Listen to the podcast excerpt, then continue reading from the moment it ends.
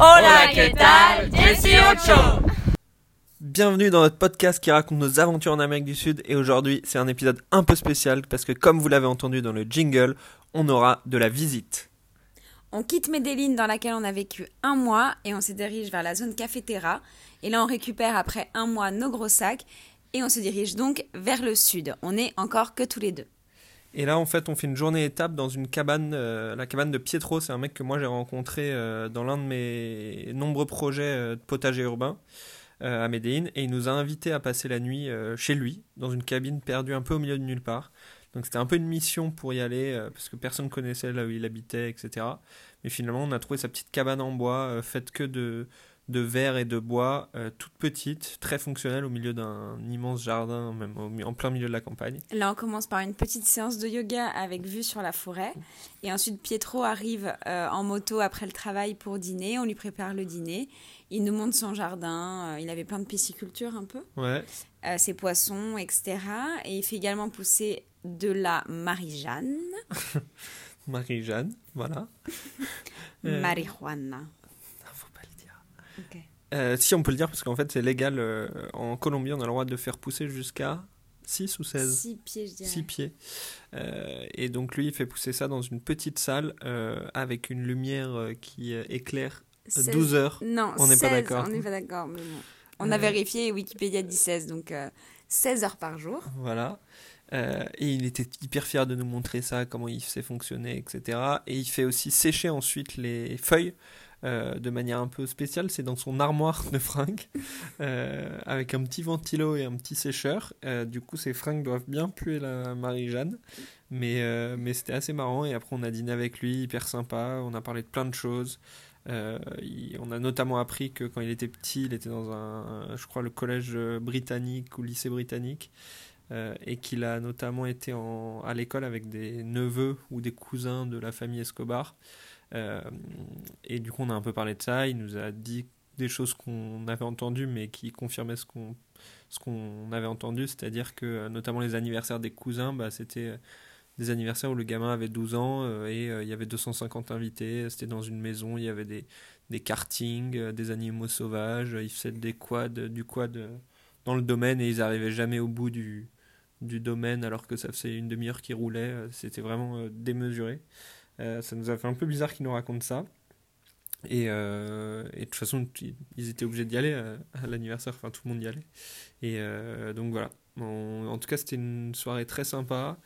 Et, le lendemain, on est reparti tranquillement vers Khardin, qui était à 3 heures un peu plus au sud. Ouais, qui est un super beau village colonial, avec beaucoup de vie. on a l'impression d'être dans, dans un film à chaque coin de rue. Euh, il y a une belle place principale, des bars tous les 10 mètres avec de la musique, mais plus forte que celle d'à côté, donc c'est euh, assez animé. Euh, on a fait deux belles randonnées. Le premier jour, on est monté pour aller voir une cascade un peu secrète que personne ne connaît. bon, qu'on n'a pas trouvé du coup. on, monte, on a monté pendant 7 km, sur le monde, etc. Et en fait, au bout de. presque arrivé au bout d'une cascade qu'on n'a pas trouvée, il se met mais à pleuvoir, mais des corde. Donc on trouve un espèce de mangeoire pour s'abriter. Et là, on attend 25 minutes, 30 minutes, mais on commençait limite à être trempé sous ce mangeoire. Donc on a décidé de, repartir. Et là, mais pendant au moins une demi-heure, on a marché sous la pluie, mais on était mais trempés. C'était une douche. Moi, j'ai mon téléphone a décidé de s'éteindre à ce moment-là. Euh, pour la petite histoire, il ne s'est jamais rallumé encore aujourd'hui. Donc du coup, à cause de euh, l'eau. À cause de l'eau, je pense. Et il a, il a vraiment pris l'eau.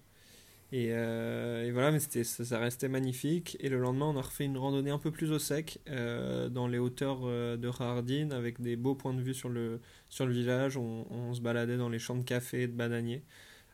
c'était hyper chouette. Ouais, trop mignon. Ensuite, on est redescendu un peu plus au sud, dans la, le cœur de la zone café. Là, on a pris pas mal de bus, notamment le premier où on a fait 50 km, je pense, en 3 heures. mais encore une fois, c'était magnifique, mais vraiment, on n'avançait pas. Et on est finalement arrivé au petit village de Philandia, euh, un village pittoresque euh, entouré d'exploitations de café. Euh, et À côté de Salento, qui est un village un peu plus connu qui est plus, qui est plus connu et touristique. Et du coup, Philandia, c'est encore un peu. Il y a moins de touristes, quoi. Et là, on a été visiter la finca de Ravière. on y était en jeep. les Jeeps, c'est les anciennes voitures utilisées par l'armée américaine. Euh, qui se vendaient plus ou en tout cas qu'ils ont ramené en Colombie parce que ça allait très bien notamment pour aller dans les exploitations. Et c'est des voitures magnifiques et comme disait Audrey Là aussi, on se croit dans un film parce que euh, elles sont toutes trop belles, euh, des vieilles voitures colorées, etc. Avec on les, derrière. Les sacs de café au-dessus, les, les avocats dans, dans, à l'arrière. C'est vraiment magnifique.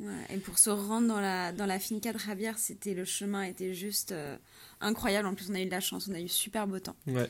Donc c'était trop chouette. Et donc là, on arrive dans la finca de, de Rabière. Euh, et... On est accueilli avec euh, deux petits cafés. Ouais, donc moi c'est un, des premiers cafés que j'ai bu, donc j'ai demandé avec du lait quand même, et j'ai vraiment bien aimé. Et Victor m'a confirmé qu'il était très bon, parce que moi j'y connaissais pas grand chose.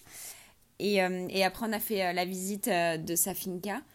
Euh... J'ai expliqué comment se fabriquait le café, qu'on le cueille, on le pèle, on le sèche, on le torréfie, on le, on le, on le moulu, on le mou, on le moudre quoi bah, je sais pas. Euh, pour faire la mouture euh, en partant du grain. Et ça sent hyper bon. C'était vraiment des, des, bonnes sensations.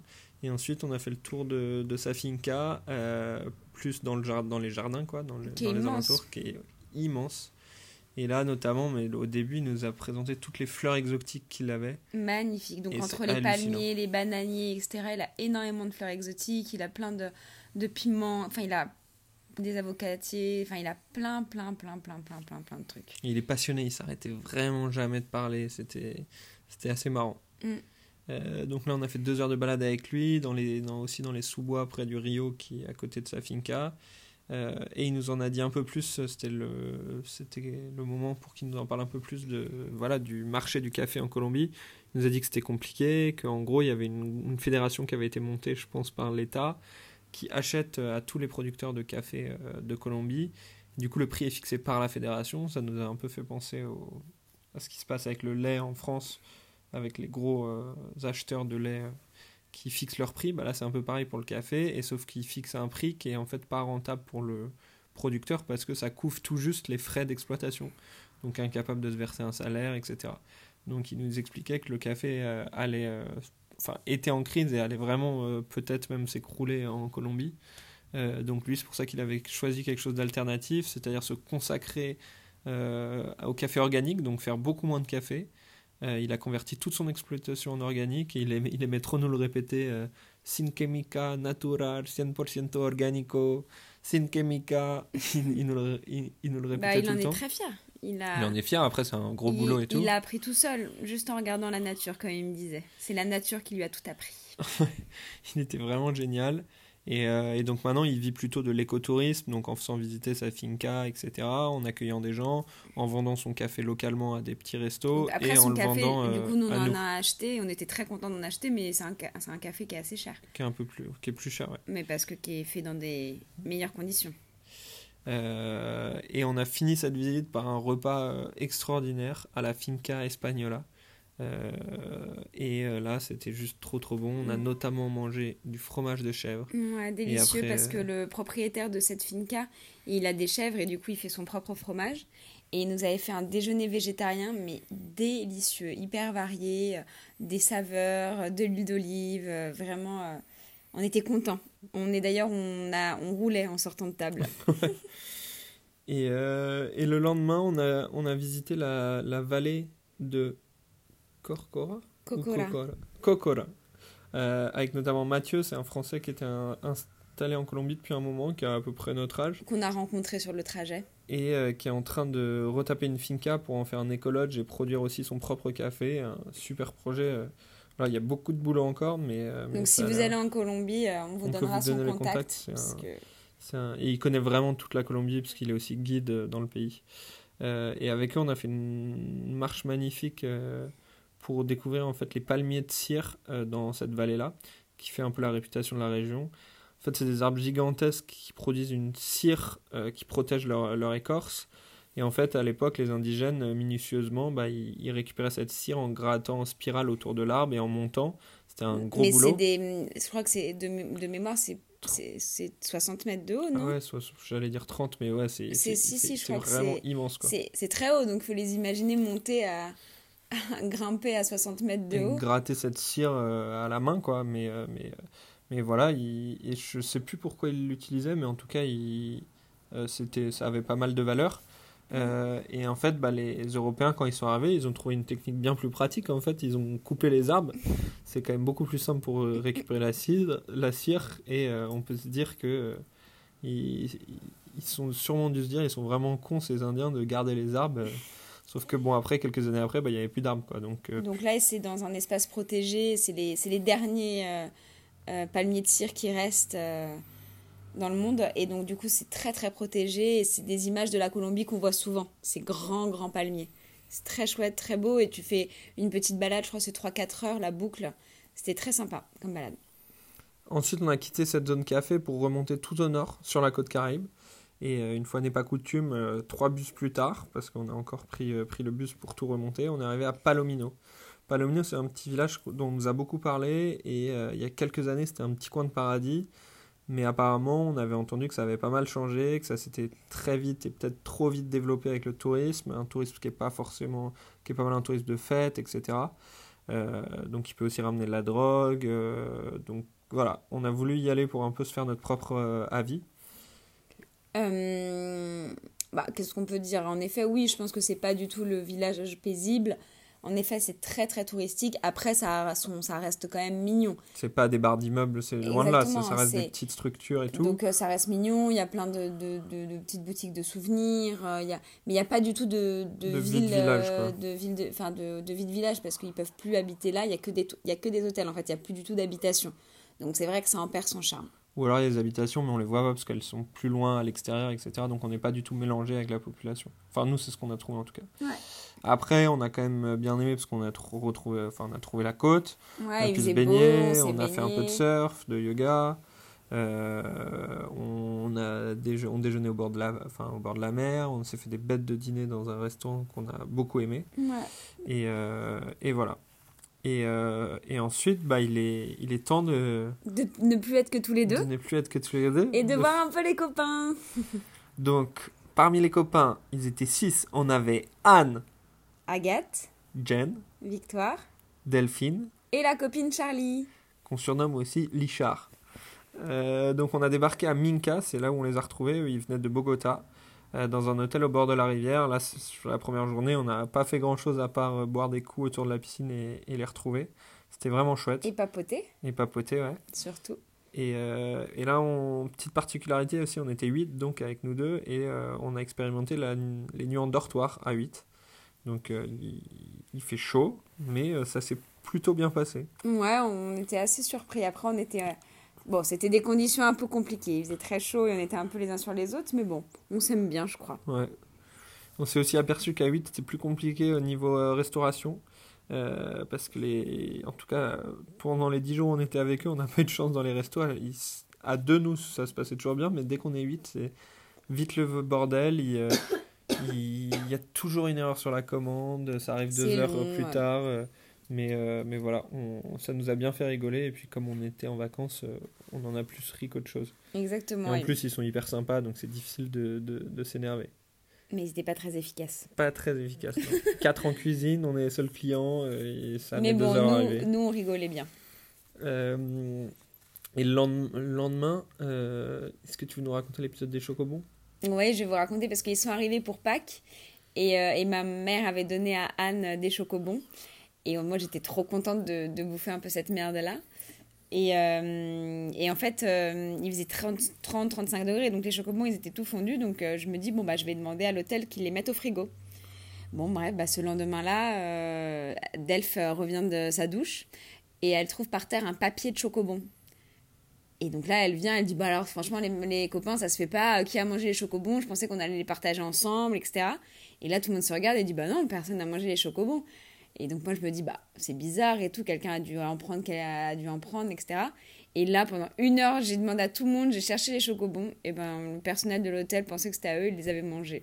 Donc, j'ai même pas pu manger les chocolats de Pâques. Donc, j'étais très triste. Voilà. Ouais, on s'est beaucoup énervé contre eux. Ils nous Mm. ont proposé de nous rembourser, mais on leur a dit que ça avait une grande valeur sentimentale. Euh, et à Minka, qu'est-ce qu'on a fait? On a fait aussi une grande randonnée euh, où on est pas mal monté. Ils ont goûté un peu à la marche dans, les, dans la forêt un peu euh, chaude.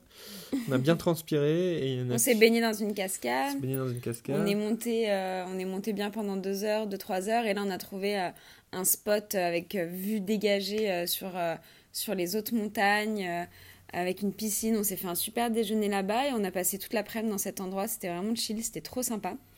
Et on est redescendu en, voiture euh, à la tombée de la nuit. Et, euh, et le soir, on s'est fait un dîner euh, typique, puisqu'on a mangé libanais. c'était très bon. Mais c'était très bon et, et, très sympa.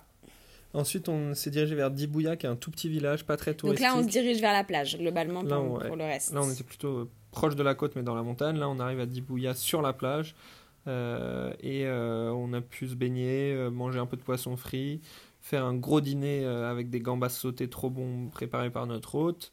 Euh, mais bon, ce dîner, tout le monde n'a l'a pas vécu de la même manière puisque dans la nuit, euh, pour certains, ça s'est pas très bien passé. Il y a eu des petites, des petites touristes, quoi. Des petits accidents. Mais bon, c'est normal. On a connu ça. et, en fait, on a fait la journée, on, a, on a rencontré un, un guide local. un, guide local qui nous a fait une super visite dans la Sierra Nevada, euh, dans la forêt, euh, etc. Et, euh, et c'est un ancien parachutiste de l'armée et qui connaît toutes les techniques de survie. Et on l'appelait un peu le Mike Horn colombien. Et il nous a bien fait rire. On a fait une super balade. Il nous montrait les fruits. On a goûté des mangues. Après, on est arrivé dans une magnifique cascade où, bien sûr, on est seul au monde. Hein. Dans tous les cas, on est toujours seul au monde. magnifique cascade. On, a fait, on, s'est baigné. Il y en a certains qui ont fait des sauts, des ploufs, quoi. Charlie a fait des très beaux sauts de l'ange. mais je sais pas, c'était bien à 3 mètres. Ouais. 3-4 mètres. Et, euh, et, après, il nous a invités chez lui. Sa femme avait préparé à manger. Et là, on a mangé euh, des jus, euh, des jus pressés, délicieux, du poisson. Vraiment, bah, tout le monde était, était ravi parce que c'était. Très simple au milieu des cochons et des poules, mais, mais c'était trop, trop bon, quoi. C'était une expérience originale, quoi, pour, pour tout le monde. C'était chouette. Et ensuite, on, on a quitté Dibouya et on s'est dirigé vers le parc Tayrona, qui est un parc très réputé euh, sur la côte caraïbe. Et euh, là, on a atterri dans un hôtel euh, sur la côte, sur la plage. Un énorme hôtel, un peu un hôtel club, on peut dire. Pas, pas très typique, mais où c'est le genre d'hôtel où quand tu es avec tes potes, tu as envie d'y passer une semaine parce qu'il y a tout ce qu'il faut. Il y a la piscine, c'est hyper beau sans faire trop luxe. Euh, la douche ouverte sur, sur l'extérieur, euh, le terrain de volet, le resto, le bar, les cours de surf, de yoga. Donc on a bien chillé ici pendant deux jours, deux jours et demi. Enfin deux nuits, trois jours. Et, euh, et on en a profité aussi pour faire une journée au parc Tayrona. On avait bien choisi notre jour. C'était je crois le vendredi saint. Donc le vendredi saint de Pâques où tout, bah, toute la Colombie va au parc Tayrona. Non, je, je, plaisante, mais un monde, un monde de dingue. Euh, donc on a, fait, euh, on a fait la balade, mais en fait, euh, on s'est baigné dans une première plage très belle où il n'y avait pas grand monde, c'était assez agréable, mais après la dernière plage la plus connue, bon, c'était la grande motte, un sketch. Il y avait vraiment du monde partout. Donc nous, ça nous a bien fait rire, on était entre nous, il faisait trop beau, c'était trop cool, on est... mais en tout cas, il y avait un monde de fou. Donc on a fait l'aller-retour, quoi. Mais, et le soir, on est rentré dans notre hôtel club et on en a profité pour, pour faire un peu la fête. Euh, dans cet hôtel. Et, après quelques caipirinhas, euh, on a demandé au, DJ du bar d'arrêter le, le, reggaeton et de mettre Jaja. Euh, donc les filles sont montées sur le podium et ont chanté et dansé comme, comme des folles. Tout le monde a halluciné, on se croyait dans le, dans le, dans le clip de, On aurait dû nous filmer, franchement, je pense que c'était pas mal. Hein. et, et, les Colombiens nous disaient mais c'est quoi ce reggaeton français là? Ça a l'air bien etc bref, c'était, on a mis le feu dans le, dans le bar. Et après, on a conclu cette soirée par un, joli bain de minuit, euh, comme il se doit, donc. Euh, tout nu Tout nu. Et, euh, et, on a très bien choisi parce que. En fait, c'était, on, était, on était excités, on rigolait, etc. Donc, on commence à se mettre tous tout nus.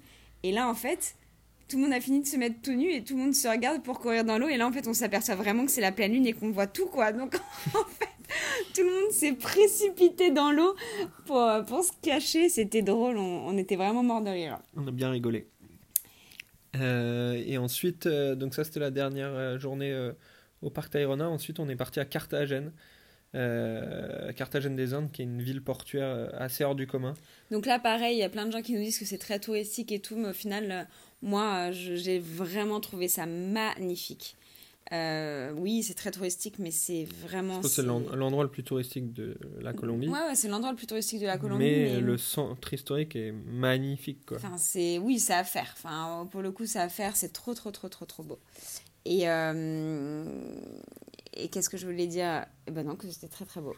Et on a fait une première soirée dans un bar cubain euh, où ça dansait et ça, il y avait un groupe live de de salsa.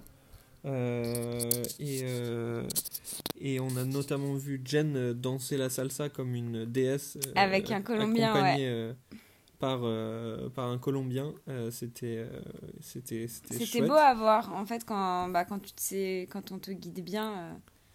Et ensuite, on a continué la soirée dans d'autres bars et plus colombiens. Et là, on a vu un peu ce que c'était la danse caliente euh, des Caraïbes. Euh, en France, ce serait interdit par la loi, je pense. Mais euh, ils font l'amour, quoi. Bah, c'est, ouais, c'est très sexuel au final. Et en fait, à côté, nous, blancs, grands, on se sent un peu insipide, insignifiant. Donc imaginez Audrey si elle se sent insipide, moi comment je me sens quoi. N'importe quoi. donc voilà, Carthagène c'était chouette. On, a fait un peu de bateau aussi, c'était trop sympa. Et la journée bateau qui était trop chouette sur les îles. Ouais. Euh, et petit à petit, en fait, au fur et à mesure des jours à Carthagène, on disait au revoir euh, aux copains. Delphine qui est rentrée à Hong Kong, Victoire euh, à Paris, Agathe à Londres, et après Jen, Charlie et Annette qui, qui ont poursuivi leur voyage à Medellin et, dans la zone café. Et qui ont bien aimé. Et qui ont beaucoup aimé. bah voilà pour cet épisode. On fait une petite dédicace à tous ceux qui sont venus nous voir. C'était génial. Nous a fait bien plaisir. C'était trop trop bien. On leur fait un gros bisou. pour les mots qu'on a appris, eh ben, on n'en apprend plus, on est trop bilingue maintenant. maintenant. Et euh, au niveau de ce qu'on a perdu, alors on est très triste. Euh, j'ai perdu mon maillot de bain. Euh, bon, Audrey est contente parce qu'elle le trouvait moche. Mais je l'ai oublié alors qu'elle m'avait dit n'oublie pas ton maillot de bain. Une belle non, mais parce que je, je vous le raconte. Victor, il a tendance à, à, toujours vouloir faire sécher ses trucs à la dernière minute. Et là, je le vois poser son maillot de bain où je sais plus. Je dis, bah, fais attention, tu devrais pas le poser là parce que tu vas l'oublier, parce qu'on s'en va. Et ben voilà. Il a oublié là où il l'avait posé. Et l'autre truc qu'on a oublié, on est trop vénère, c'est notre gourde filtrante qui nous permettait de boire n'importe quelle eau. Et euh, on l'a oublié dans un, dans bus. un bus. Et euh, a priori, on va pas la récupérer. Elle est quelque part à Santa Marta. Mais, Elle est, on a réussi déjà à la localiser, à que quelqu'un nous la récupère et quelqu'un nous la dépose dans un endroit à Santa Marta, mais on va voir. On est en train de parler avec une fille. peut-être plus au prochain épisode. Ouais, peut-être qu'on va la récupérer. Voilà. Bon bah. Euh, le euh, prochain épisode sera le dernier. Ouais, parce qu'on arrive à la fin du voyage, mais, euh, mais ça veut dire bientôt le retour en France, ou peut-être qu'on est déjà en France. Ça, vous savez peut-être pas. Gros bisous. Hasta luego. Ciao. Hasta luego.